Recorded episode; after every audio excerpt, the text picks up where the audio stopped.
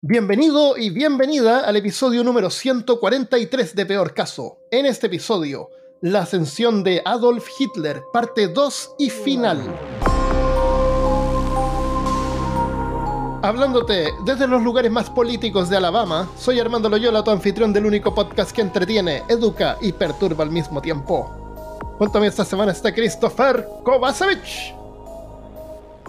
Voy a, a complementar.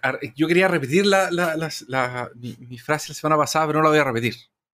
Ah, y si alguien no, se no, lo, no lo vio, tiene que ir a verlo. Tiene que ir a verlo. Escucharlo, escucharlo. Pero lo, lo voy a complementar ahora. ¿Ya? Vamos a bajar a Francia, vestidos como civiles. Y una vez en territorio enemigo, haremos una cosa y solamente una cosa. Matar nazis. ¿Y eso de dónde es? Bastardos inglorios de Tarantino. Ah, que me encanta esa película. Es tan buena. me encantan la- los actores, me encanta el actor este, el, el tipo que hace de nazi. Sí, el Christopher. Ese eh, tiene un apellido raro porque es como suizo, no sé. sí, y me él encanta ese tipo, habla italiano bueno. perfectamente, alemán perfecto. El villano que, que hizo en esa película es impecable. Y también en Django. En. Django también es muy bueno. Me encanta, me encanta. Em, bueno, eh, quiero partir dándole las gracias a nuevos Patreons, si no te importa. Tenemos un archivista de tomos prohibidos nuevo, Luis Quesada. Muchas gracias. Cazador del. Orfano, Carla Quintana. Y eh, cuatro investigadores del oculto, Giovanni Lutina, Luis Verde, Melissa Jacqueline Muñoz y Devon Beseditz. Muchas gracias. Muchas gracias. Espero que haya pronunciado bien el apellido. Los destruimos en. en- en- ¿Cierto? Muchas gracias, muchas gracias por el apoyo. Eh, si tú también que estás escuchando quieres colaborar, puedes hacerlo en patreon.com slash peor caso. Les apreciamos, apreciamos la ayuda. Y eh, quiero aclarar que tenemos un concurso. Sí. Estamos regalando eh, un billete de 10 millones de marcos alemanes de la República de Wei- Weimar de 1923. No es broma, alguien pensó que era broma, que estábamos bromeando. Llegaron los billetes, hice un video abriendo los billetes, se pueden ver en, en las redes sociales de Peor Caso. Y les aclaro que para participar lo único que hay que hacer es crear un post indicando por qué tus amigos deberían escuchar Peor Caso. Si tú, si no, tú no tienes amigos, eh, eh, usa a tus amigos imaginarios, Ah, como hacemos claro. todos. Eh, el post tiene que incluir por qué. El, vamos a elegir los más graciosos o los más eh, eh, ingeniosos, así que puedes poner imágenes, videos, hacer lo que tú quieras. Tienes que incluir alguna forma de encontrar el podcast, como peorcaso.com o Spotify, y el, el hashtag o etiqueta, el peor caso 1923, para poder localizarlo. También nos pueden etiquetar a nosotros. Eh, tiene que ser un post. Aclaro que no, no sirve una historia, porque las historias desaparecen, entonces pues no las podemos rastrear. Ajá. Y no sirve un comentario tampoco, un comentario de respuesta a algún post, no. Tiene que ser un post, eso es todo. Eso es lo, todo lo, lo único que hay que hacer. Si tú realmente quieres ganarte un billete, yo creo que es más o menos fácil hacerlo porque no hay mucha gente participando. Este podcast no es tan popular y son 10 billetes. Es verdad, es que- verdad.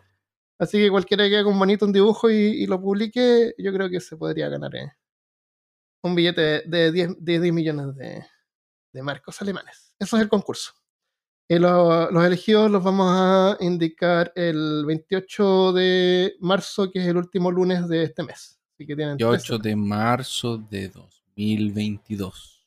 Sí, así que si estás escuchando esto en el futuro, eh, Lo siento. dedica el resto de tu vida a hacer una máquina del tiempo.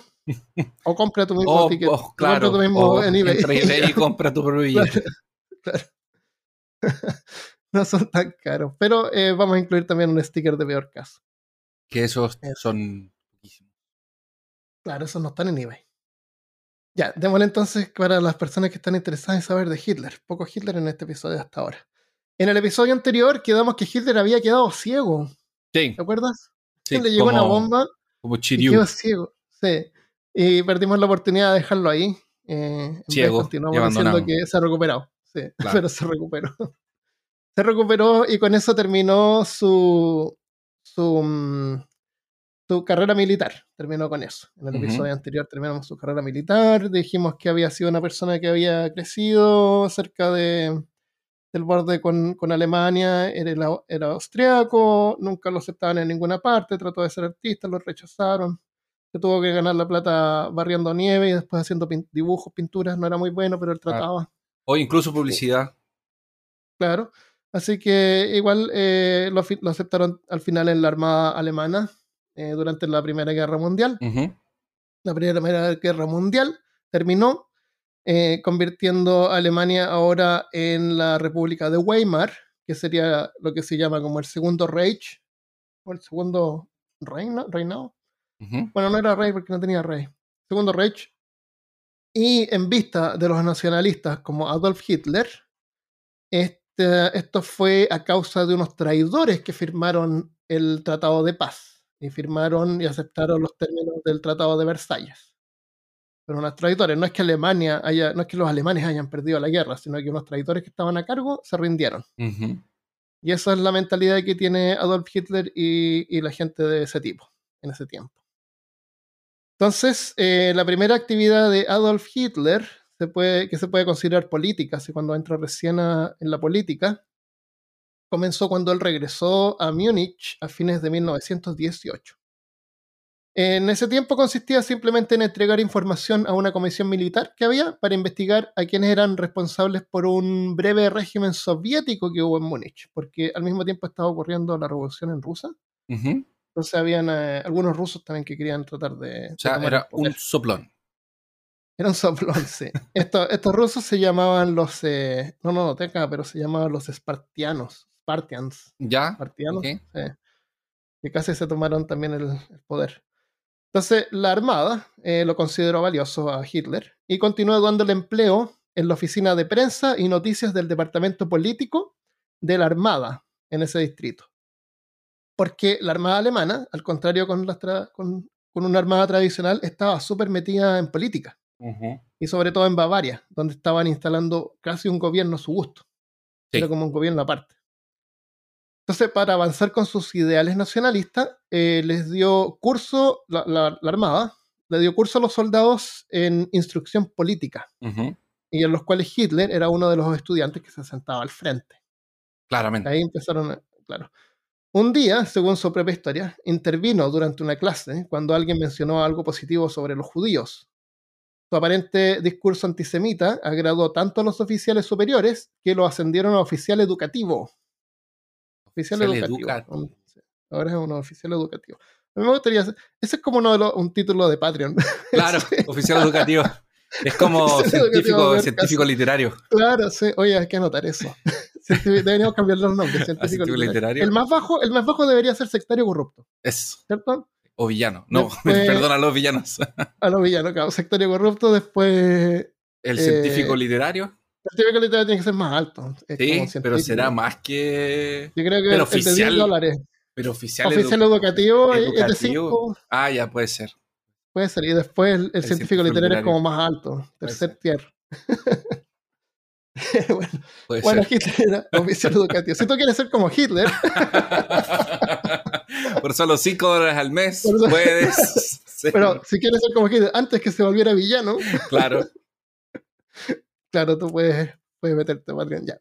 Entonces, eh, como oficial educativo, tenía la tarea de combatir ideas peligrosas como pacifismo. Oh, no, cuidado. Socialismo. Oh, no, el socialismo no. O peor aún, democracia. Dios me libre, democracia. Sí, y yo creo que por aquí también el, no, no, pero el arte moderno o lo que era contemporáneo en ese tiempo le llamaban arte decadente o algo así. Pero siempre es así, siempre es así. Es como nosotros con el reggaetón, no lo entendemos y lo, y lo odiamos. claro. Pero, el... el reggaetón es una cosa hermosa que, que, está ahí. Claro. Eh, creo que no se escucha tanto reggaetón, Armando, que estamos un poco atrasados. No sé, yo veo en los Reddit, en el Reddit Chile hay gente que reclama el reggaetón porque eh, misoginia eh, contra las mujeres. Ah, ya, misoginia. Y también hay algo que le llaman, ah, ¿cómo le llaman? R, eh, T-rap o algo así. Ah, pensé que era la pachanga. No tengo idea de qué es lo que es eso, pero no quiero saberlo. Por alguna razón siento que no quiero saber eso. Bueno. Pero, pero es interesante porque generalmente estos gobiernos que son de derecha, de extrema derecha o que son más fascistoides, Ah, conservador, conservadores. Claro, que se autodenominan conservadores, rechazan Cierto. el arte moderno. El teatro eh, lo, lo disminuyen y dicen que lo antes y lo más viejo era mejor. Claro Entonces, sí. es como que la música actual no va a llegar nunca al nivel de los grandes compositores. Es otra Tienes, cosa. tienes razón tú. eh, de hecho, toda la arquitectura eh, nazi era como eh, evocada de, de la arquitectura romana, Sí, cuando las cosas eran mejores. con pilares y todo. Claro. Entonces, em, esa era la ideología del ejército alemán que había jurado servir a- una república democrática, porque al mismo tiempo estaban sirviendo a la república democrática. Por eso es que, no sé si hablamos de esto, pero por eso es que los cancilleres que se elegían, que eran militares, no estaban ni ahí con, con la democracia. Entonces, eh, también observamos la ideología de Hitler contra los judíos acá, que no tiene nada de original de su parte. Es la ideología que compartían los que eligieron encontrar sentido a sus miserables vidas en el nacionalismo. Aquí lo que me refiero es que eso no es algo que él inventó, era algo que estaba en el ambiente. Todos Que existe hasta el día de hoy. Estaban, claro, estaban en contra de los, de los judíos. Em, todos tenemos derecho a creer lo que queramos, pero es peligroso cuando las creencias se mezclan con poder y se transforman en acciones que dañan a otros. Escribí aquí. Escribió Armando acá. Em, e- en ese tiempo, y cosas que él después eh, adoptó también, era una parte científica de esto, que se llamaba el... ¿Cómo se llamaba cuando trataban como de mezclar a la gente? Eugenesia. ¿Recuerdas ese término? Eugenesia. Que trataban como de purificar la. Claro, purificar la raza. La y en, en ese tiempo, en Estados Unidos, habían hecho test, no sé si es en Wy- Wyoming o Iowa, si me confunden esos dos estados. Le hicieron test de IQ a la gente, de inteligencia, Ujú. ¿ya? Y a los que no llegaban al al límite, al, al mínimo, que no llegaban a suficiente, los castraban. Les daban así, ¿Qué? lo- los dejaban eh, infértiles, legalmente. Y eso pasó acá en Estados Unidos. Y eso pasó antes de que Oh. Hitler eh, existiera lo que llamamos el holocausto. Entonces, esto no fue una idea de él así súper original, de la raza pura. Ya estaba eso en el ambiente, era parte de la ciencia. Sí, pero. Eso fue legal. eso fue legal en algún momento acá en Estados Unidos, en, en, ese, en un estado, una vez fue legal. Eh, castraron, no sé si castraban a la gente o era un castramiento químico, pero no, claro, probablemente algo dejaban- químico, pero los dejan dejaban a la infértiles. gente, dejaban infértiles a la gente con bajo, eh, ¿cómo se llama IQ en español? Eh, Coeficiente intelectual. coeficiente intelectual, claro, que consideraban que eran tontos. Para que... Pero, weón, qué ridículo. Increíble. Sí, yo no te puedo, puedo creer que hayan hecho eso y lo hacían. Y, y algo que Hitler observó y sacó ideas. Obviamente. Entonces, em, curiosamente también, Hitler podría no haber tenido la intención de exterminar a los judíos, sino que simplemente expulsarlos de Alemania. Y aquí me voy a salir un poco del tema, que solamente hasta que Hitler llega al poder, pero esto es interesante porque es, es reciente. Esta declaración, que bordea el revisionismo, yo diría, no se puede ignorar cuando es postulada por no menos que Benjamin o Benjamín Netanyahu, el primer ministro de Israel, Que durante el Congreso Mundial Sionista en el 2015 dijo que al comienzo Hitler no tenía intenciones de exterminar a los judíos, sino que de echarlos. Y según él, fue el gran mufti de Jerusalén, que es el clé- clérigo sunita musulmán a cargo de los lugares islámicos de Jerusalén, porque Jerusalén está dividido en tres partes o dos. No me acuerdo. Hola, soy Armando del Futuro. Jerusalén está dividido en tres partes. Una parte es judía, una parte es musulmán y una parte es cristiana. Y históricamente había otra parte más que era Armenia. Así que actualmente son tres partes. Entonces, en el lado musulmán, el gran mufti se llama el que está a cargo ahí. Entonces, él fue el que le habría dicho a Hitler que si los echaba a los judíos, todos se iban a ir para allá porque el, eh, Jerusalén también es un lugar en disputa y están como divididos por Ujú. una muralla. Entonces iba a causar una crisis de inmigrantes a Jerusalén. Entonces Hitler, según, según Netanyahu, habría dicho, bueno, ¿y qué hago entonces? Quémenlos, quémenlos, le habría respondido el mufti eh, Haj Amin al-Husseini. Así que eso habría plantado la idea en el Führer Parece alemán. que Hitler, Hitler se, lo, se lo llevó demasiado en serio. Se lo tomó en serio. Lo sí. tomó demasiado a pecho. Eh, esto es esto es lo que Netanyahu dijo. Ahora es histórico que el gran mufti se juntó con Hitler. Hay fotografías de eso. Ya. Puedes ver que él se juntó con él. Porque él era. Porque en ese tiempo O sea, antes que esto es lo que se supone que conversaron, pero eh, Exactamente, en eso efecto, fue lo que le dijeron. pero en Claro, le fue a decir cuando- que por favor no echen a los judíos porque se van a venir para acá y va a ser una crisis. Así que mejor eliminarlos en vez de, de echarlos de, claramente. de Alemania. Sí. Entonces, eh, tal vez para nosotros esto no signifique mucho, pero para el pueblo palestino, que aún está en conflicto con Israel, esta declaración no ayuda a alcanzar la paz. Claro que no. Mete más leña al fuego. Pero por supuesto. Demoniza a los musulmanes como culpables del holocausto. Así que ante las palabras de Netanyahu, el gobierno alemán inmediatamente respondió que el holocausto fue únicamente responsabilidad de Alemania. Si quieres saber más, puedes buscar What Hitler and the Grand Mufti Really Said en, en eh, time, time.com slash 4084301. Ahí está el artículo. Es Excelente. interesante, si lo quieren ver. Bueno, regresando al tema. Así fue como Hitler se, ini- se inició en la política, porque es que es donde se mete en la política, lo, es de soplón, ah, y, eh, oficial educativo, Exactamente. De la Armada. sí. que, es su, que, es su, que es su título oficial. Del, Que eso dice el oficial, de- claro, tiene su medalla y su Ujú. símbolo de oficial educativo. Claro, eh, que es una medalla que tiene forma de un lápiz y un De librito. un lápiz y un libro. Entonces, cuando hay una duda, Educación. cuando hay una duda en una discusión, se llama el oficial educativo. Él eh, toca su cosa Eso. y- Está autorizado a claro. corregir a la gente. Exactamente. Es como un Hermione. Exacto. que anda por ahí. Bueno. Eh, entonces esta promoción como oficial educativo le dio la oportunidad de aprovechar sus conocimientos históricos, fanatismo nacionalista y sus habilidades de oratoria. Muy importante para un político exitoso. En un día de septiembre de 1919, Hitler fue enviado a echar un vistazo a un pequeño grupo en Múnich que se identificaban a sí mismos como el Partido de Trabajadores Alemanes.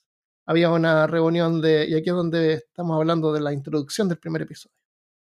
Eh, lo, lo mandaron a echarles un ojo, así, vestido de civil. Ah, como espíalos. Exactamente, sí, claro.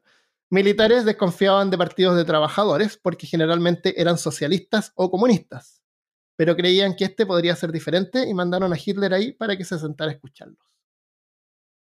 Hitler desconocía el grupo, pero cuando llegó se dio cuenta que conocía a uno de los que darían el discur- un discurso. Había escuchado a Gottfried Fender dar una charla en uno de los cursos educativos del ejército. La reunión eran solamente unas 25 personas en una sucia bodega de cerveza. En Alemania toman mucha cerveza, así que las cosas ocurren en. Y Claramente. no es chiste, ocurren en lugares donde, donde hay donde cerveza. venden cerveza, donde se produce cerveza, sí. Eh, Feder habló de economía y Hitler, sin saber mucho del tema, quedó impresionado con la idea central de romper con la esclavitud de los intereses, como premisa esencial para la fundación de un nuevo partido. No voy a entrar en detalles sobre eso porque no quise investigarlo porque ya estaba quedando demasiado largo. Eh, cuando Feder terminó de hablar, Hitler se estaba levantando para irse cuando un supuesto profesor, entre comillas, Ya. se levantó cuestionando los argumentos de Feder y luego proponiendo que Bavaria debiese separarse de Prusia y formar una nación al sur de Alemania con Austria. Esta era una opinión común en Múnich en ese tiempo, pero Hitler no le parecía. Separar a Alemania en vez de unirla es ridículo. Así que Hitler se levantó como hechizado y casi con ira le hizo saber a ese señor lo que él pensaba. Sacó, se sacó el. Estaba como de incógnito, entonces estaba con, un, con Claro, una gabardina. Entonces abrió la gabardina y abajo tenía su uniforme de oficial, oficial educativo. educativo. y dijo: ¡Alto! como ese videojuego del, del- ¿Cómo se llama ese juego de. Objeción. Del, claro. del, del, Del. Del del abogado. ¡Objeción! Pa, pa, pa, pa, y salieron Y su pelo se sale para atrás. claro. Exactamente. De ahí su pelo se hizo para el lado y le salió el mostacho. El Le salió el bigote en medio. De, como- sopló, de- sopló con claro. así. Y se hizo pelo de la nariz.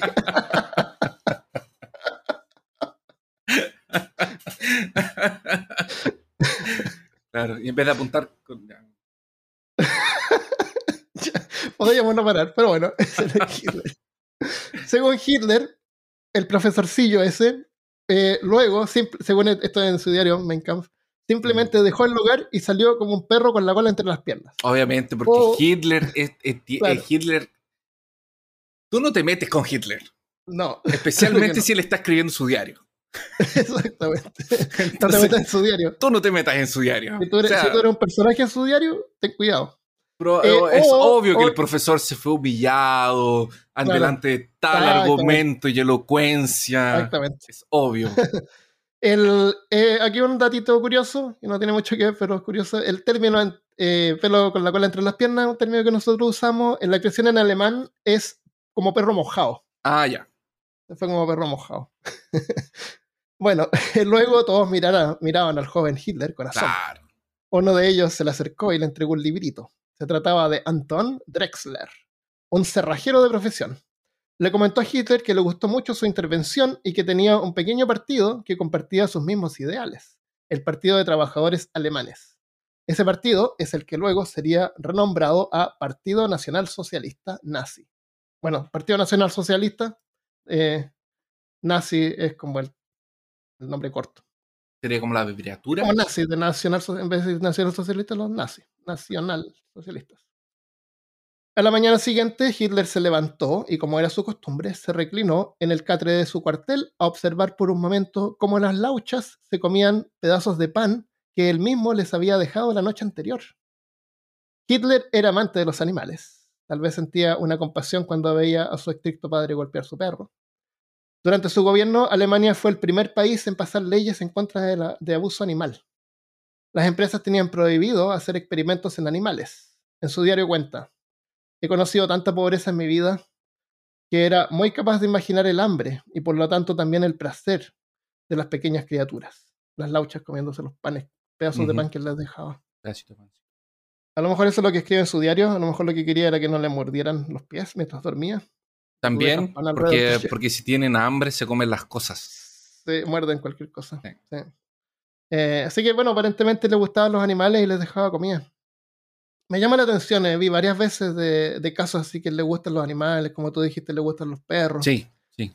Entonces, cuando él eh, deshumaniza a los judíos o a los, grupos de minorías, son como menos, menos que animales, porque ni siquiera tienen la compasión que él podría tener con un animal, o porque no estoy seguro, aquí estoy hablando yo esto de mi opinión sin saber, él no estaba al tanto de lo que estaba ocurriendo en los, en los campos de concentración se supone que o él fue el. No sé. ¿sí? Porque él es responsable como líder. Yo entiendo eso. Yo entiendo también que él personalmente no fue a deleitarse matando o torturando gente. El, el... Se sabía, todos sabían. El tema es que después, con el tiempo, un, eh, existió una corriente historiadores y cosas que trataron de esconderlo. De hecho, hay una película súper conocida de, de, un de una periodista que es demandada porque está escribiendo un, una, un artículo sobre los campos de concentración y de ahí dice que mm. existe, que era mentira. Ah, como Putin, ya. Entonces, como, bueno, y por ejemplo los campos de concentración, los campos de concentración en China Existen los campos de concentración en China. Entonces, ahí es una cuestión que no podéis negar. O sea, la gente Pero el gobierno lo niega, son campos de reeducación. Son campos de reeducación donde hay. Educación nacional, donde los, enseñan a ser chinos. Exactamente, y donde los encargados son los oficiales de educación. Claro, si no Pero está ahí, se sabe. Entonces, no, no. Y esto puede ser también propaganda, puede ser que una exageración, una, exageración, una nota ahí aparte para, lo que pasa es que para, ganar simpatía. Esto, esto estaba escondido del resto del mundo. Pero se sabía dentro incluso del ejército. O sea, no era incomún. Un secreto, sí. No era un secreto. Sí, no, en ningún caso. Y no fue así como un tipo así. El, el, tema fue que cuando llegaron los aliados y empezaron a cachar lo que estaba pasando, que ahí salió a público se refiere a entender lo que estaba ocurriendo. Lo que pasa es que el resto del mundo no sabía qué estaba pasando. Claro. Y, por eso que cuando los aliados empezaron a entrar a Alemania, eh, los alemanes empezaron a abandonar y vaciar los, los, campos de concentración. Ah, y empezar a quemar documentos y todas esas cosas que hacen. Exactamente. Eh, bueno, eh, entonces estamos que Hitler se levantó en la mañana a ver cómo las lauchas comían el desayuno que les había dejado. Y en eso recordó el pequeño librito que... contar sus dedos. contar sus dedos, claro, De ver los que eran pies, todos los, los nueve Los que le quedaban. Claro. No, tenía 10, según sabemos. Recordó el pequeño librito que Drexler eh, le había dado y comenzó a leerlo. Se titulaba Mi despertar político. El objetivo principal de Drexler. ¿sa- ¿Sabes quién es Drexler? No, ese, eso lo escribió Drexler. El, el tipo que inventó el, el partido.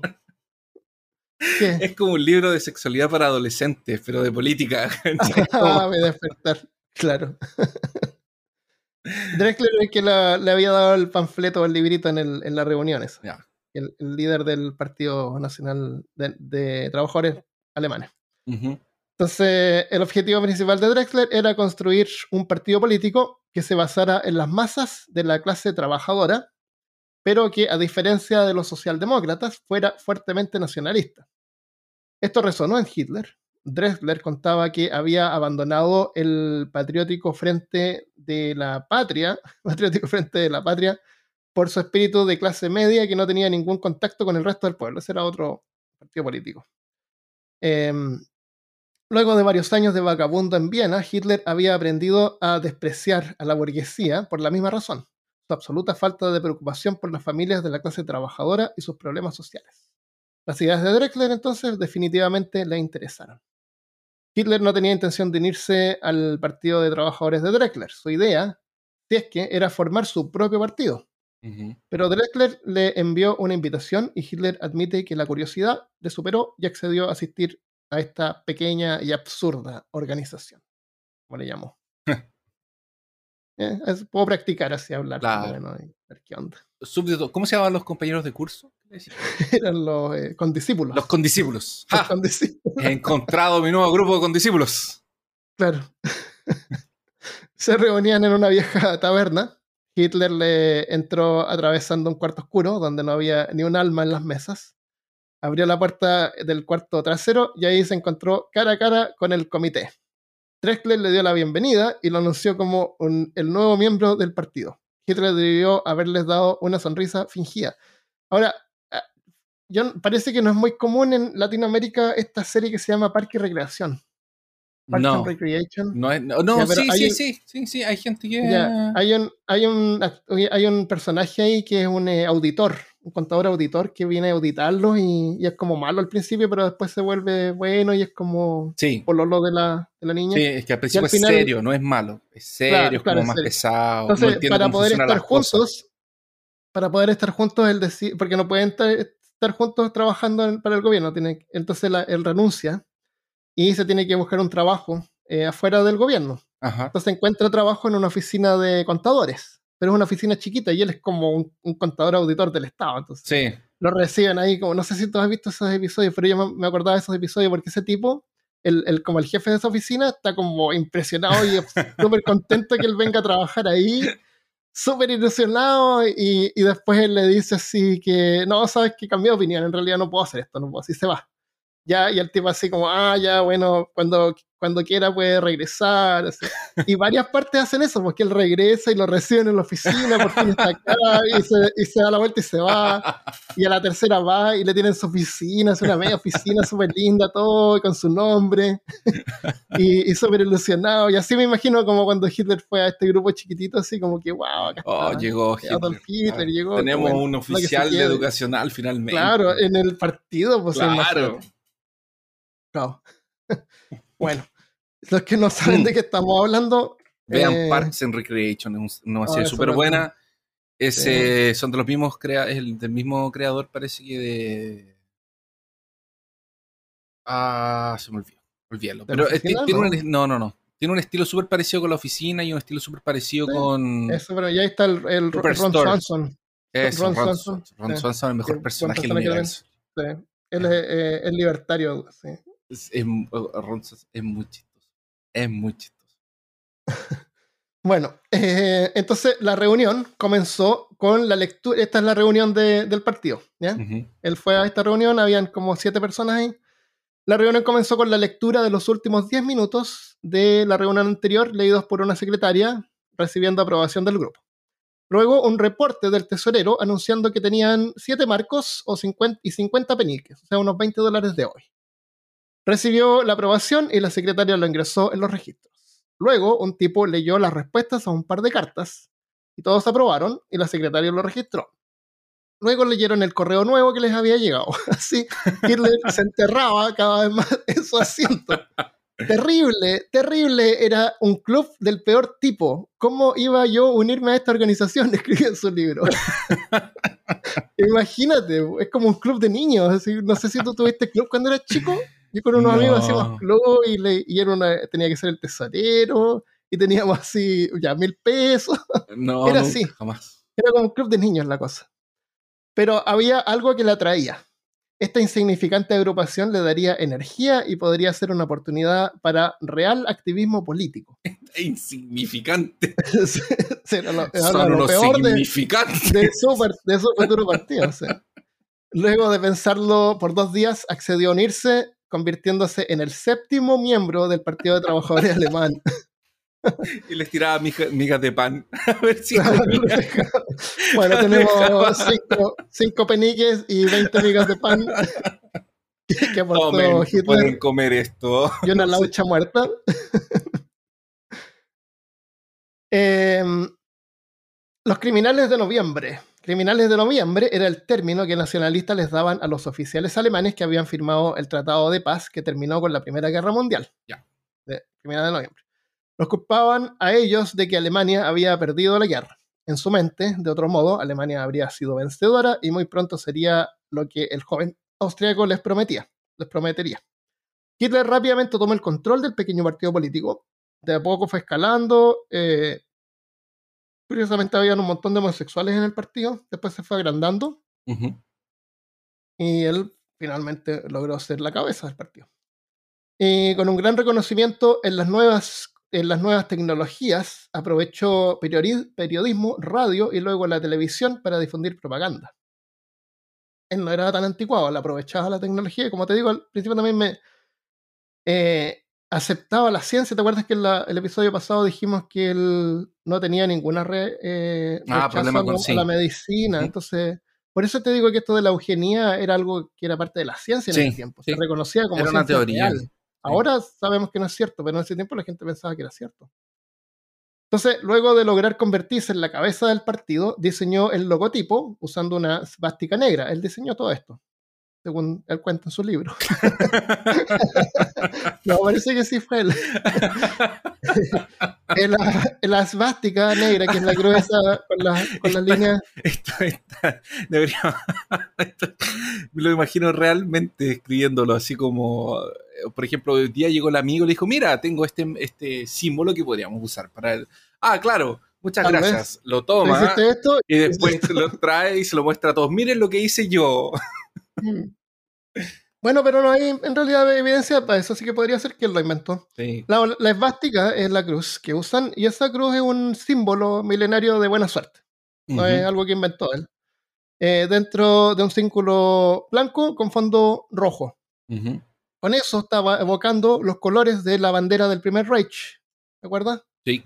Eh, ahora la Sin bandera el- que tiene el- la República de Weimar es como igual a la bandera que tienen hoy en día con el color eh, dorado o amarillo, en, amarillo. en la parte de abajo. Pero antes era rojo. Entonces, eh, Hitler le daba mucha importancia a la estética. Tal vez fue algo que venía de su lado artístico, después de todo. Sí, claro. Admiraba muchísimo al dictador italiano fascista calvo Mussolini. Era un calvo malvado. Era un calvo malvado. Y rasgos de sus uniformes fueron clara inspiración para su guardia personal. El Schutz, Schutz Oye, pero si lo- Staffel. lo- los alemanes se vestían con Armani, bullo, la Segunda Guerra. Era Armani que le hacía la ropa a ellos. No era cualquier. Eh, Hugo Boss. También. Hugo Boss. no?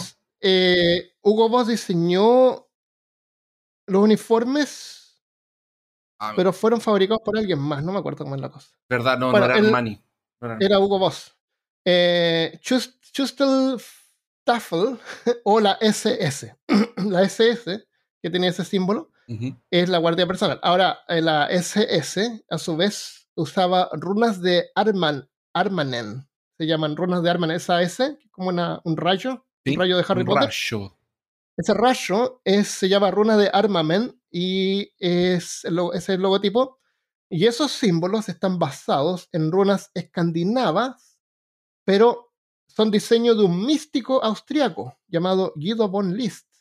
O sea, no, el, la esvástica es un símbolo universal que existe. Estas runas fueron como inventadas o, o basadas en runas escandinavas, pero son diseños de un místico.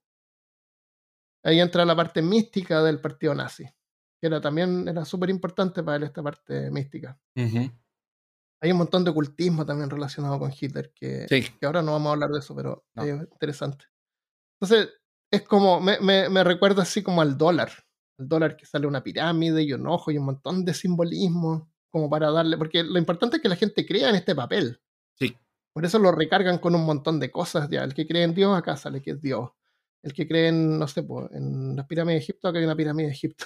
Y tiene un montón de simbolistas como, o sea, como agarrar a la gente y que la gente crea. El en este cree- en el pedacito que de creen papel. en, en la vista, ahí hay un ojo dentro del- del- de la pirámide. Porque eso es lo que importa, es la, que la gente crea.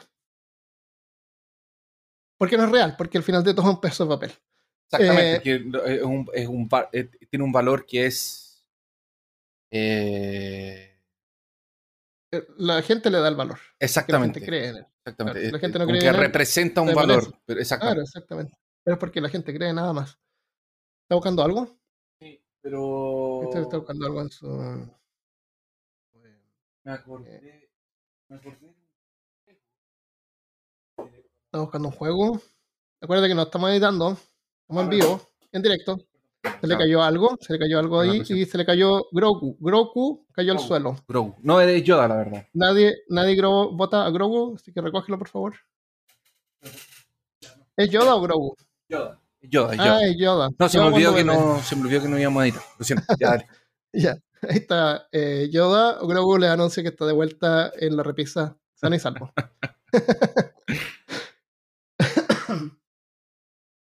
Obteniendo cada vez más apoyo, el partido logró eh, cambiarse a un cuarto atrás del pub de una oficina. Porque todo- esto, esto estaba funcionando en, una, en una- un cuarto atrás de un restaurante. Ya, y ahora, Era- ahora, ahora puede ir al pub enfrente. Ahora, atrás de un pub, eh, se cambiaron un cuarto atrás de un pub. A un cuarto más grande. ¿Ya? Creo que tenían como dos cuartos ahora. Pudieron ¡Oh! contratar, contrataron a una secretaria de tiempo completo Bien. Y compraron, esto fue una gran eh, movida, compraron un pequeño periódico nacionalista para poder difundir sus mensajes. Un- periódico ya existía y bueno. circulaba, lo compraron. qué mala, pero qué genial que haya. o sea, qué pésimo, pero bueno, Es inteligente. se entiende. Fue astuto. No está claro de dónde sacó el dinero, de dónde salió el dinero para la compra del periódico, y se cree que, eh, aunque Hitler ya había dejado el ejército para dedicarse plenamente a su nueva carrera política, el ejército le seguía patrocinando y mu- muy pronto habrían dos situaciones que favorecerían lo que él llamó un empuje, no un golpe de Estado. Ah, puede ser. Sí, Puede ser, puede ser. Así Incluso como- vez Como que lo acompañaremos de cerca, señor. Les no, interesaba, muy, un- muy unidos a él. Les interesaba Sí. tener militares, ex, ex militares y militares en la política. Especialmente con nombres fuertes. 100%. 100%. Según el Tratado de Versalles, ahora Alemania debía pagar en reparación. Déjame, déjame releer esta última parte que es importante. Muy pronto habrían dos situaciones que favorecerían lo que él llamó un empuje. Situación 1.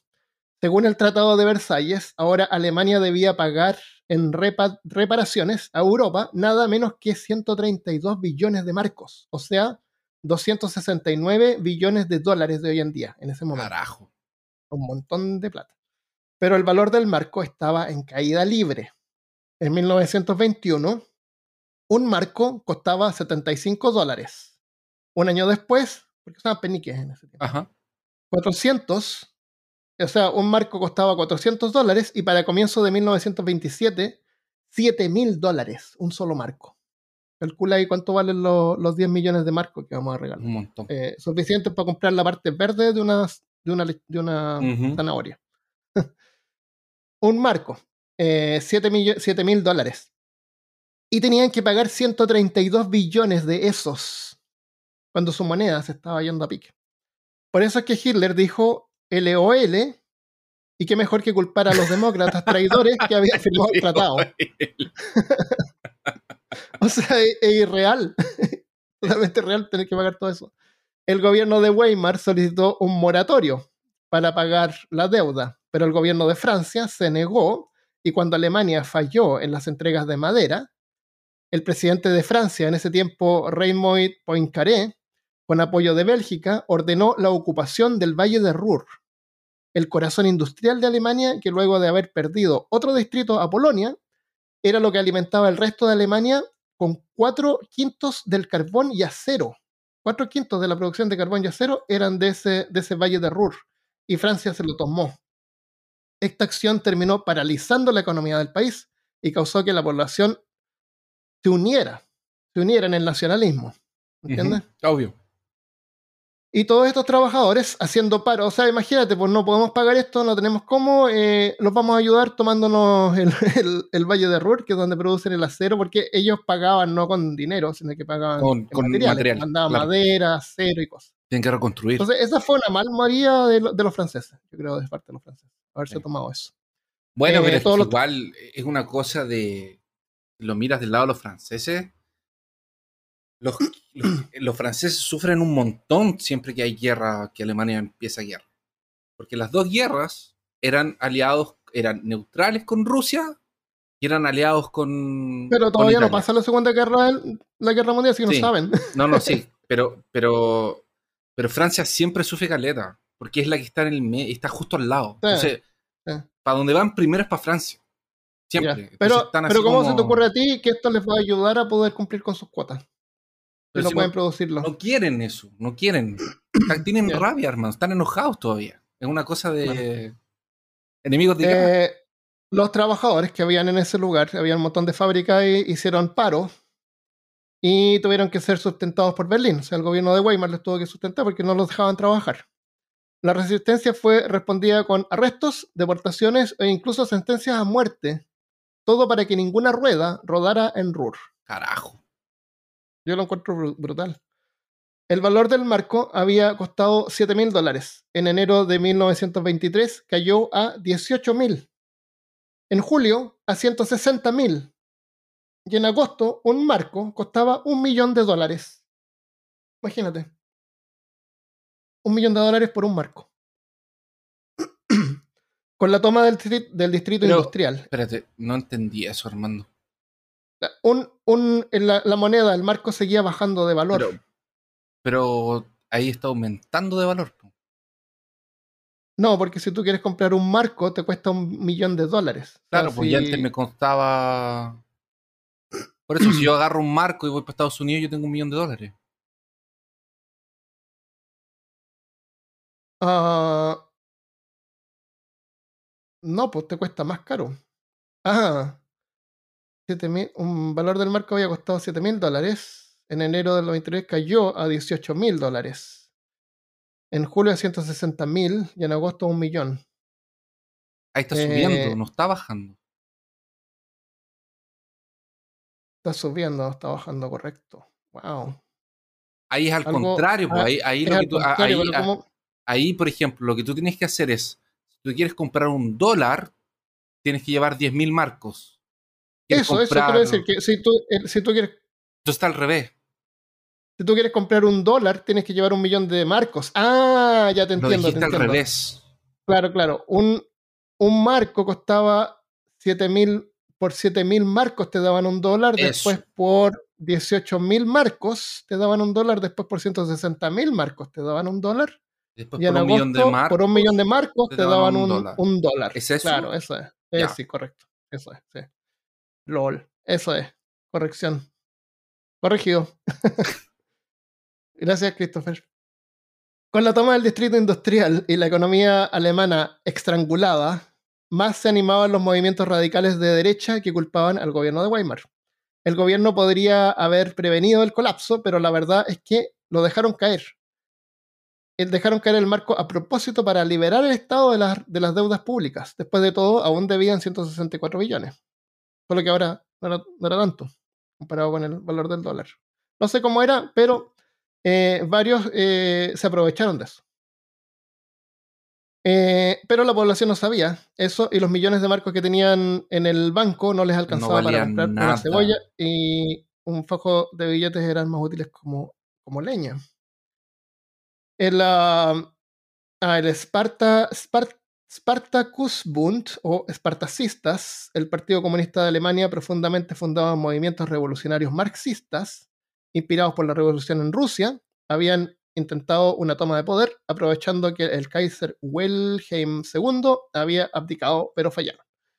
¿Qué cosa tenemos que saber del Kaiser Wilhelm II? Es que las cruces de. Estas cruces que le daban de, de condecoración, las De cruces de Malta. Malta, estas, la- las cruces de hierro, tienen una W al medio. Ah, de Wilhelm. De Wilhelm, sí, eso es, por el Kaiser. Eh, Hitler se aprovechó de todo esto y como partido nazi, aunque creciendo todavía, aunque creciendo todavía era pequeño, se encargó de unir a todas las fuerzas nacionalistas y lideraría una marcha en Berlín para terminar con la República de Weimar. Eso. Tal como eso. Mussolini lo había hecho en Roma el año anterior, dirigiendo una liga de líderes fascistas a Roma y obligando al rey a ceder el gobierno. Eso es lo que hay que hacer. Mussolini le había funcionado. Así fue como Mussolini llegó al poder. Ahora vamos a hablar sobre el Birhal, Putsch.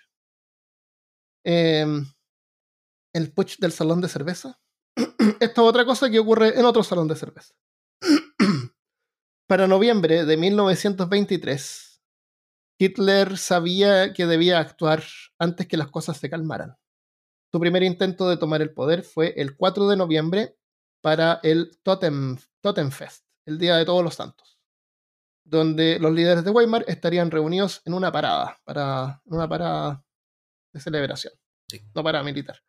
El 4 de noviembre, el Día de Todos los Santos en Alemania, el Totemfest, se celebraría con un desfile militar, desfile militar en el corazón de Múnich. Y el príncipe heredero, Rup, mm, Rupre, Ruprecht, y los líderes de Weimar, Karl, Lossow y Seiser, darían un saludo a las tropas desde un escenario en una estrecha calle. Unos 100 Stormtroopers, que son los Storm- Stormtroopers, Storm- No confundir Storm- con los Stormtroopers. Claro, no es, que, no es que Star Wars tenga nada que ver con Alemania. No, nada, no se nota. No, estás loco. No Todo nota. lo que tenga Star Wars no. Claro. Soldados de fuerzas especiales, los Stormtroopers, transportados en camiones, convergerían en la pequeña calle antes que desfilaran las tropas, sellando la calle armados con ametralladoras. Luego Hitler subiría a la tarifa, a la tribuna, proclamar- proclamaría la revolución y a punta de pistola convencería a los líderes para que se unieran y lo ayudaran a liderarla. Él quería que se unieran a él. Sí. Hitler ya se veía a la par con su ídolo Mussolini, pero el día señalado, los hombres de Hitler descubrieron que la calle estaba totalmente protegida por un montón de policías bien armados. Así que la revolución tuvo que ser postergada. Pero no por mucho tiempo. Planearon un segundo plan. En la noche del 10 al 11 de noviembre, la... ¿Por qué escribo palabras en, en Alemania pero no las puedo leer? Las Sturmabteilung o Stur, Sturma, Sturmabteilung o SA, ¿Sabes Guardia? Militar del Partido Nazi. ¿Sabes ¿Mm? por qué escribe las cosas en alemán? Porque yo estoy seguro que tú lees en alemán y dices, ah, yo la voy a escuchar en Google. Ah, antes del capítulo la, la escucho en Google para saber cómo se dice. Eso no es broma, eso lo hago. Eso no es chiste, sí, lo, lo pongo en alemán. Y de hecho lo hago y acá lo puse entre paréntesis cuadrado, como se pronuncia. Exacto. Pero como estaba leyendo y se me olvidó que estaba ahí como se pronuncia. Y igual es complicado. Sturmav, Sturmav Teilung. No me suena igual que la niña del Google. Turban Taglock. Sí, OSA o Guardia Militar del Partido Nazi. Y los demás grupos paramilitares que conformaban el Kampfbund, se concentrarían al norte de Múnich. En la mañana del 11 y para el aniversario de la odiada y vergonzosa tregua, estarían en la ciudad. Tomarían puntos estratégicos, proclamarían la Revolución Nacional y declararían de baja el gobierno de Karl Lossow y Seiser. ¿Quiénes son estos señores? Tenemos que saber un poco quiénes son estos tres. Estos eran los líderes del poder militar durante la República de Weimar, que se formó al firmar el Tratado de Versalles, que daba fin a la Primera Guerra Mundial. Aunque la cabeza del gobierno era un tal eh, Friedrich Ebert, Hitler sabía que sin la colaboración de las Fuerzas Armadas y del orden, un ataque al líder del gobierno sería fútil. Fútil es una palabra. Sí. Hitler debía convencer a estos tres de unirse a su causa, no al presidente, ¿entiendes? Sí, No, porque Una buena media. presidente no. Hay que, tener de la, hay que tener de tu parte a los militares, no, no al presidente. Gustav Ritter von Kahr estaba a cargo como comisario político general del Estado, y sus colaboradores eran Otto von Lossow, general de las Fuerzas Armadas, y Hans Ritten von Seiser, jefe de la policía. Eran los tres. Internamente, este triunvirato no estaba, eso es una palabra también, no estaba feliz con que Alemania había perdido la guerra y se inclinaban por una Alemania nacionalista, pero muy moderadamente, ya que respetaban la legitimidad del gobierno democrático. O sea, les, les faltaba ese empuje, eso es lo que él quería hacer, Ah, darles la claro. confianza, ver que la gente estaba de su lado, que se podía hacer, es posible. Así que sin atreverse a hacer el trabajo sucio, Hitler pensó que podía facilitarles la tarea haciendo el trabajo sucio por ellos, Ok. y así se unirían a su causa. Hitler y sus fuerzas estaban listos para tomarse la ciudad, pero un pequeño anuncio público que nadie le dio mayor importancia hizo a Hitler cambiar el plan Ah, a última hora. una pequeña nota en la prensa indicaba que Carr realizaría una pequeña reunión en Burger Keller, un gran salón de cerveza en Múnich. Nota aparte. Salones de cerveza son espacios con mesas largas donde la gente se sienta a tomar cerveza. Es como unos mesones largos. Sí. Este era eh, la cerveza eh, Burger, Burger que hacía un par de años se había unido con la cerveza, con la cervecera Lowenbraun, Ah. que es la cerveza, el, El el, jarro que el jarro y la botella Eh, que tienes ahí. claro. Y hoy en día el lugar histórico se, como, se conoce como el Lowenbraun Keller. Ujú. Esto es importante porque Lowenbraun es mi cerveza favorita, que tomaba mucho en Chile este día acá. Esto es demasiado importante. Y acá tengo, tengo un par de botellas, par de botellas, de colección de Lowenbraun. Que ahora ni siquiera venden en Chile y acá no las, tampoco se encuentran en ninguna parte. Bueno, ¿Será que existe esa marca todavía? sí, pues te digo que es el Lowenbraun Keller. Puedes verlo ahora, existe. Y, y hay banderas de Lowenbraun y, y es como un castillo de Disney World el lugar. Es súper, eh, súper, súper genial. Eh, es, una, es una cerveza corriente, no es, no es así, wow, súper rara y deliciosa, pero, pero es, ¿A ti te Eh, gusta? no sé, cu- me gusta.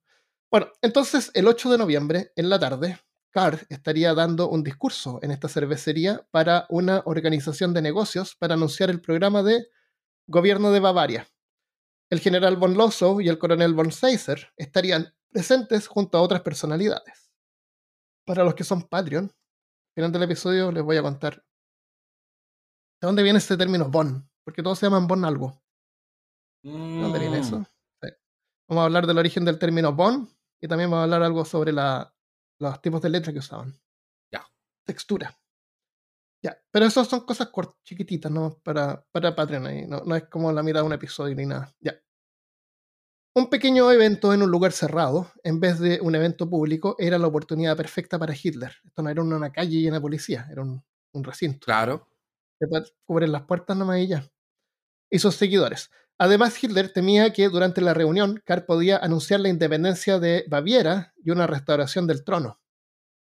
Hitler tenía poder político porque su partido estaba siendo representado en el Parlamento y había estado tratando de contactar a Karl, pero le respondieron que no podía hablar con él hasta el día 9, después de la reunión en el Lowenbraun Keller. No quería ser influenciado tal vez. O sea, Karl iba a hablar en este lugar, y por alguna razón no le estaba respondiendo a Hitler. Y él pensó que a lo mejor era porque iba a anunciar esta separación. De todos modos, era una mala señal. A lo mejor no se quería juntar con Hitler porque era mala junta. Ah, No quería decirle nada porque a lo mejor iba a decir algo, algo que a Hitler no le iba a gustar. Así Oye, pero, Hitler- pero clever, clever, porque fue un detalle súper pequeño que él, que él vio así como. Casi que pasó desapercibido. Claro. Y por esa misma razón no estaba tan eh, protegido. Había un montón de policías. Era, Ujú. era como una reunión, a la- a la- no a la gente en común, era como una reunión, eran un montón de empresarios ahí nomás.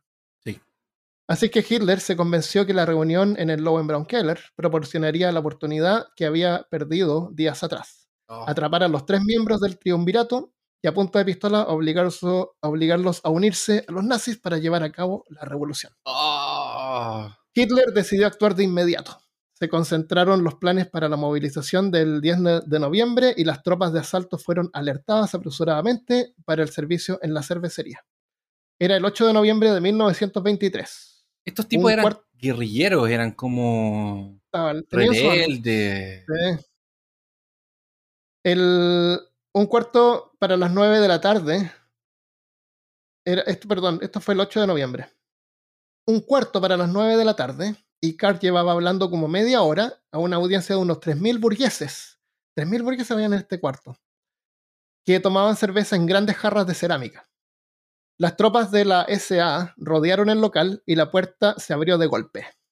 ¡Pah! Hitler entró caminando en cámara lenta. Se abrió paso hasta el salón.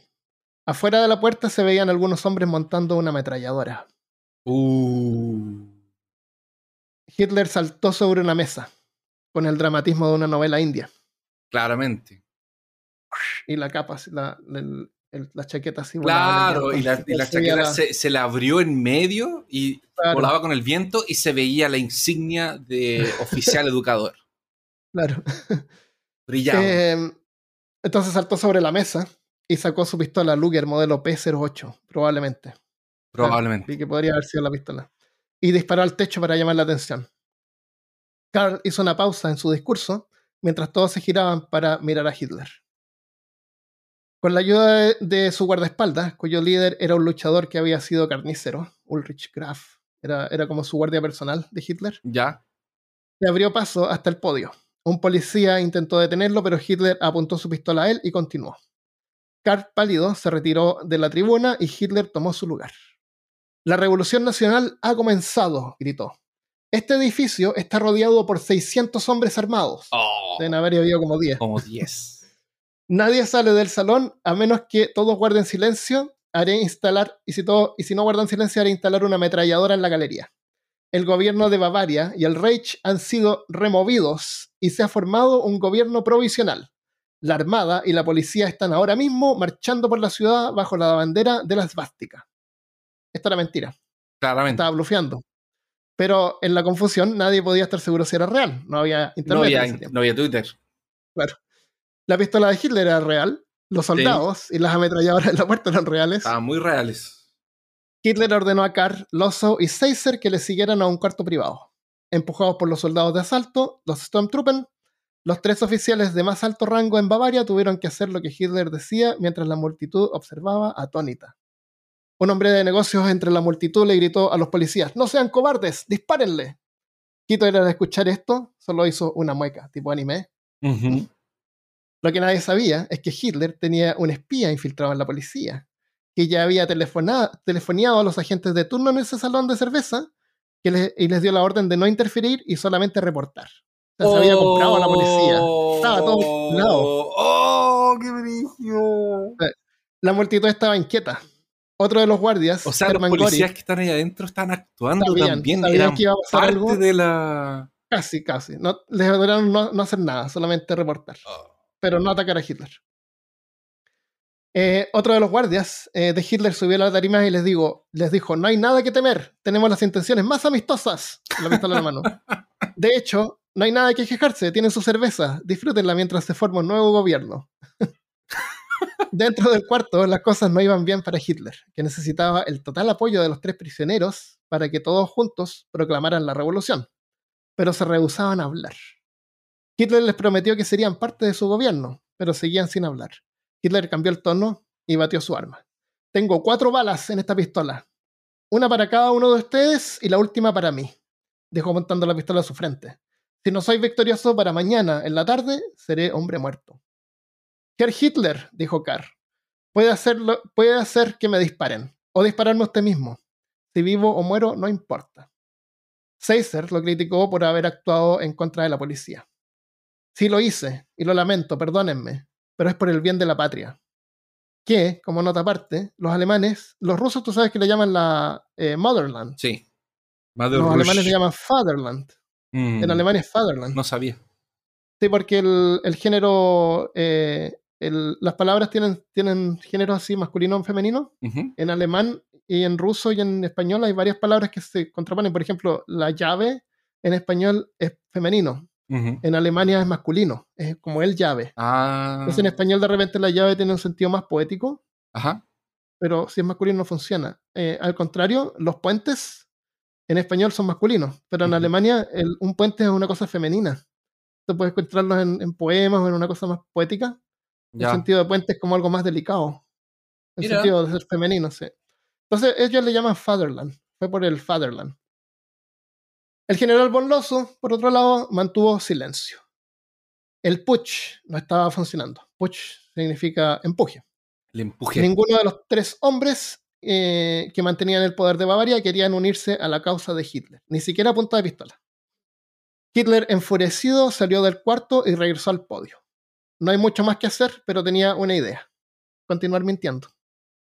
El Ministerio de Bavaria ha sido removido. El gobierno de los criminales de noviembre y el presidente del Reich se declaran removidos. Un nuevo gobierno, gobierno nacional será nombrado hoy mismo aquí en Múnich.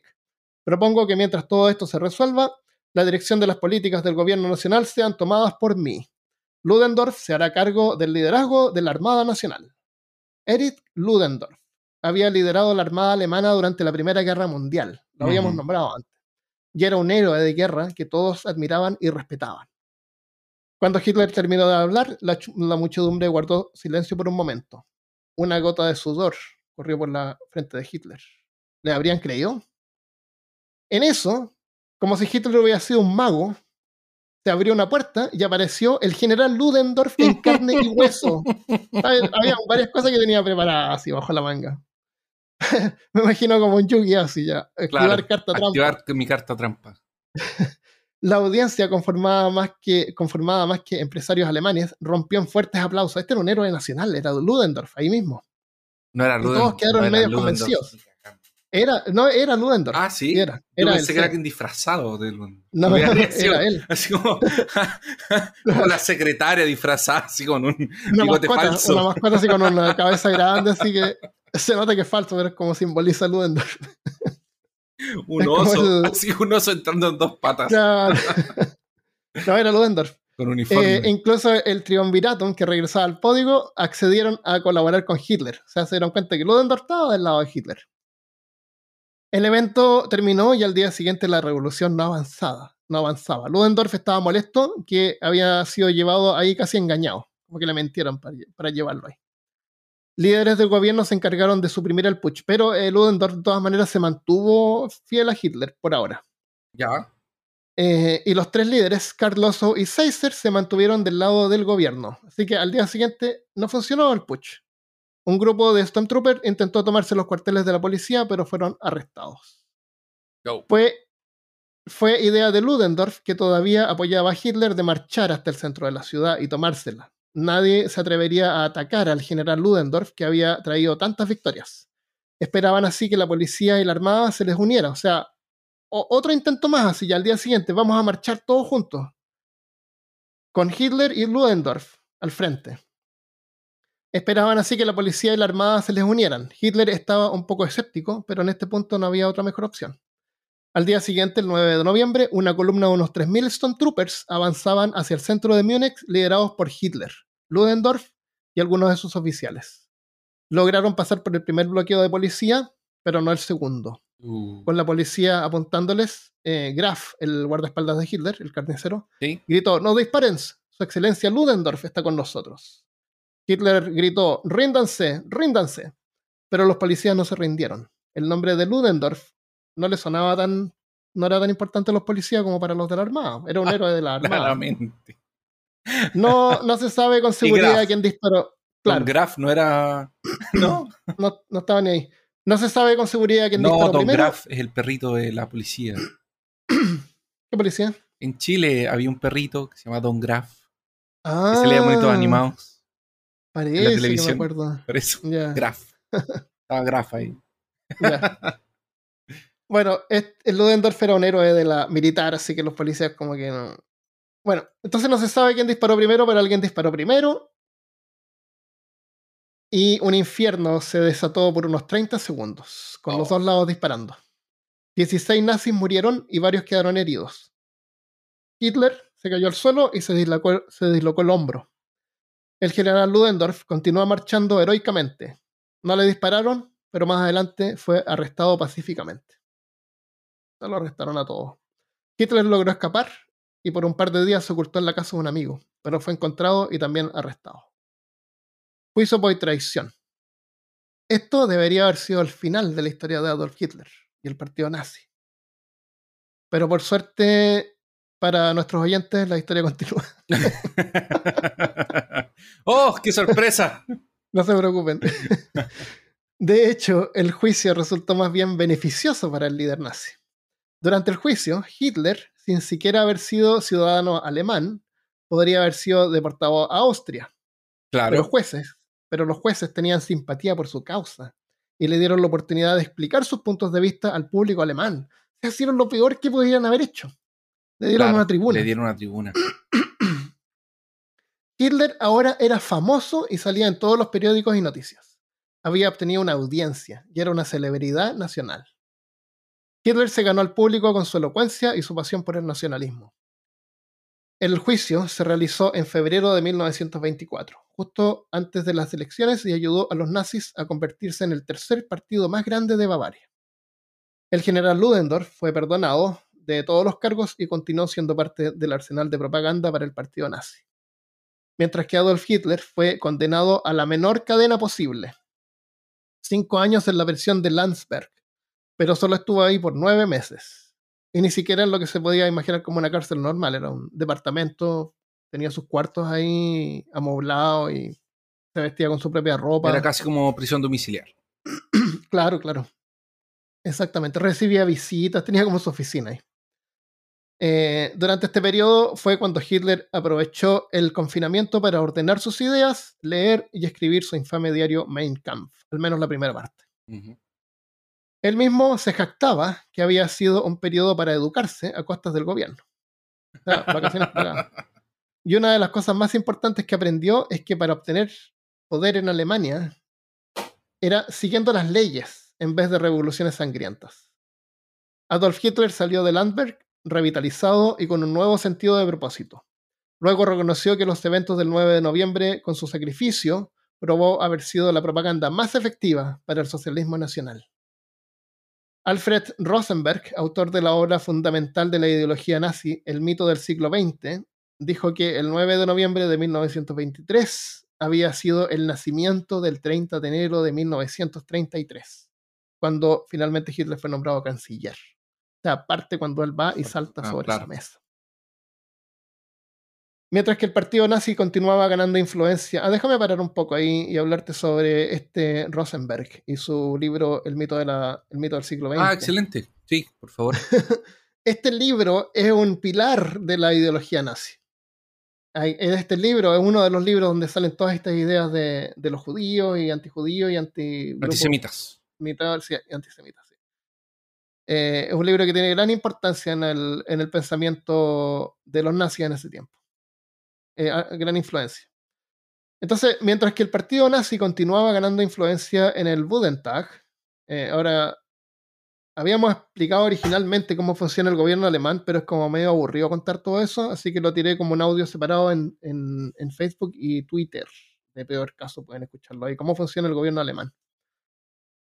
Pero más, más o menos, o sea, en grandes rasgos, eh, hay un parlamento y el parlamento elige un presidente, que es un, un cargo como simbólico, y el presidente elige un canciller, que es el que realmente tiene el poder en la Alemania. Entonces, y se llama el Bundestag, que es el parlamento. Y no fue hasta la Gran Depresión de 1929 cuando la demagogia de Hitler y el idealismo nacionalista se hicieron más apetecible para las masas que les prometían un mejor futuro y estaban realmente hambrientos, literalmente.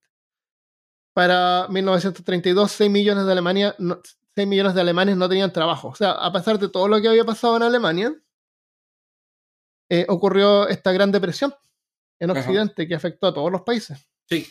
Y Incluso. por eso estaban pasando ahora. Solo estaba ocurriendo ahora a Alemania, además. O sea, eh, ver a los nazis era como una salida de todos estos problemas. Ujú. En las elecciones de 1932, Hitler postuló como presidente, compitiendo con Paul von Hindenburg. Hitler perdió con 13 millones de votos. Acá no votan la gente, votan los del Bundestag. Sí. Hay una Sí, comisión sí, que no vota vota por los presidentes. Claro. Hitler perdió con 13 millones de votos contra 19.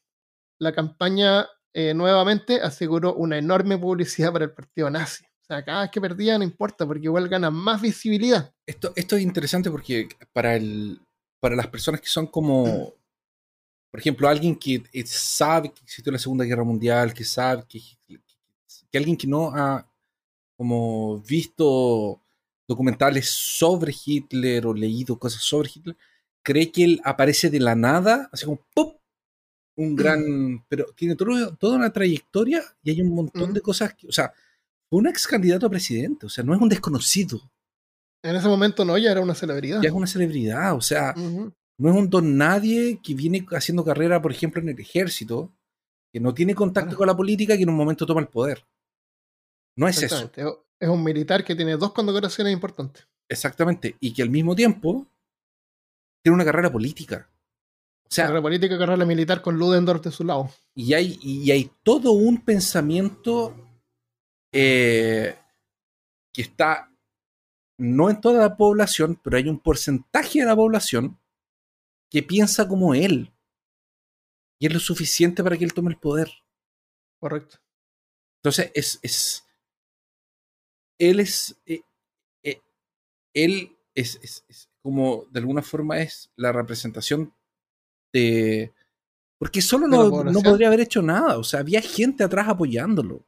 Correcto. Sí, es verdad. Y su partido nazi eh, tenía más representación que el resto de los partidos. En ese momento en el Bundestag. Por la razón que sea, por eh, tratar de sacar provecho, por cre- creer los mismos ideales, por tener esa idea de lo, que- lo que sea. Pero la gente, había gente. Entonces, por eso es tan importante, creo yo, que nosotros pensemos muy bien a, qué vamos a, a quién vamos a apoyar y a quién en democracia vamos a votar. por.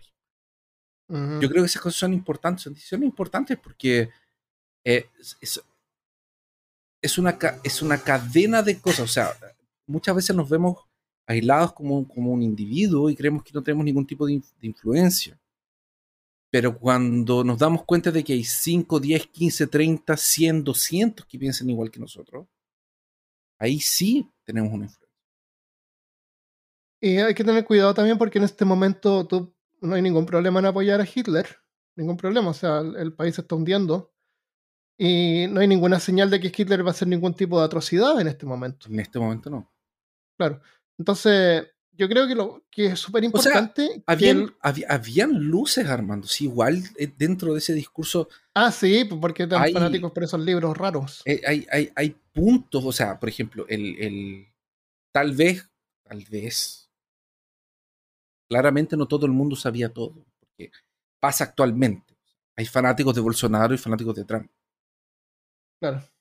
Ah, y, y- y estos tipos apoyan algunas cosas que no son, que no son ideas buenas, ¿cachai? Entonces, hay vislumbres en medio del discurso que hay que estar atentos.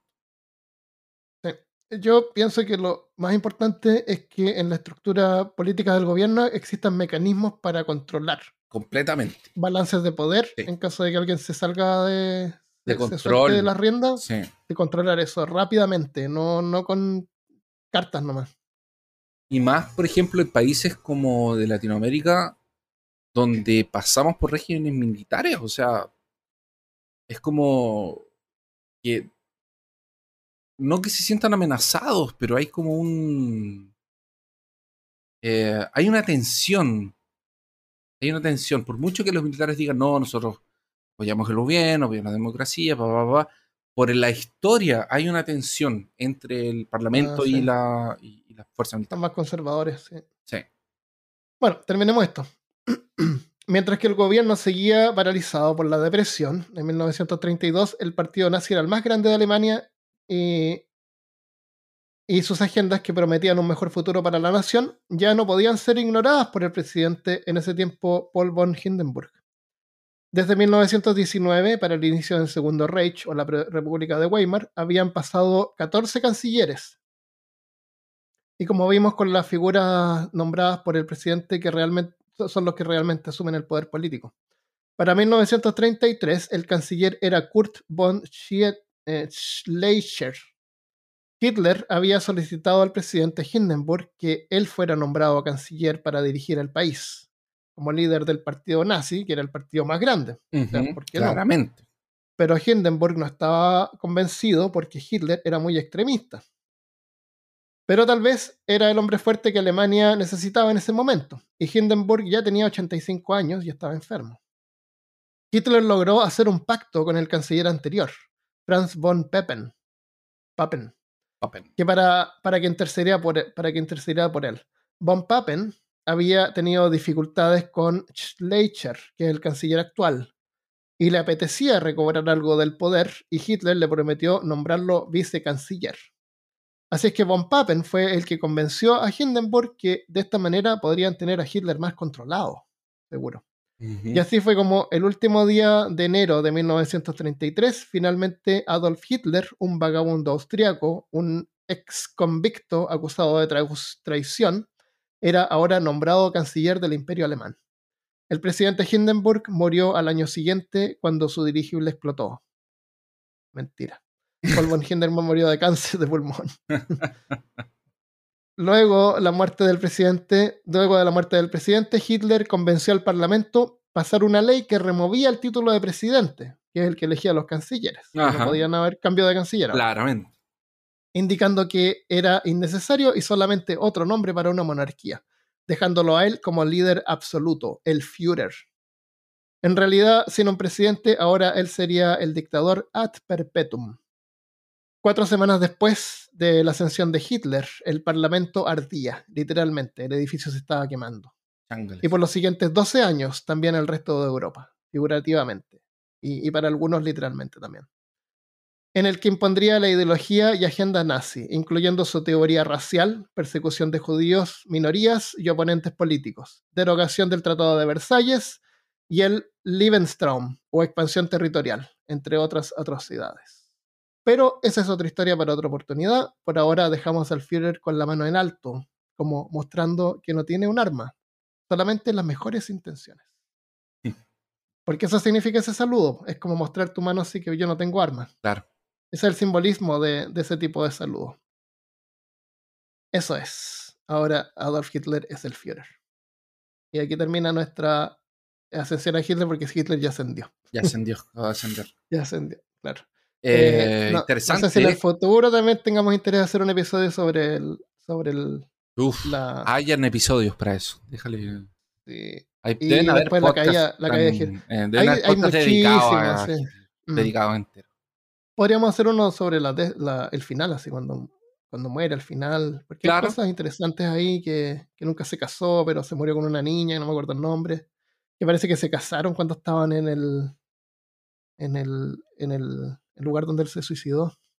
Yo tengo algo de conocimiento eh, sobre. Tal vez podríamos hacer un episodio sobre la parte de este, esta como supuesta, eh, pero verdadera, pero supuesta fascinación que tenía Hitler con los eh, artefactos místicos.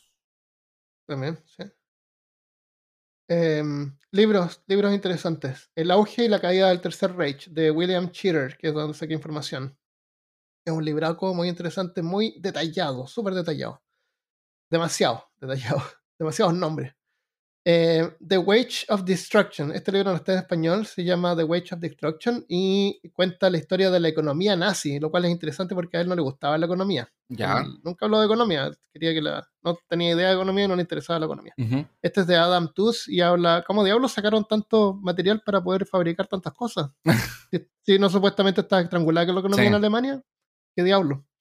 Es interesante eso. Eh, Hitler y el poder de la estética, que mencionamos en el episodio anterior. Sí de Frederick Spot. Esa de ahí es muy interesante, la estética nazi es muy fuerte, la publicidad de ellos. Ese simbolismo, como tú dices, es interesante, el, origen de esos símbolos. Y, tal vez eh, visitar así como la simbología que se usa actualmente en otros, en otros lugares, También. se usa, o se ha perdido eso como el simbolismo? No existe todavía, Armando. De hecho, por ejemplo, hay unos, hay unos sujetos que...